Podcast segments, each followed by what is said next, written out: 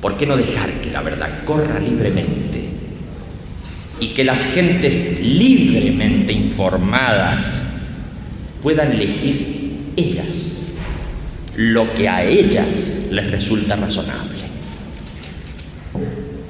Y entonces, ¿por qué hacemos lo que hacemos? Lo responderé en pocas palabras. Lo hacemos como supremo acto moral. Nuestra moral se basa en este principio. Trata a los demás como quieres que te traten.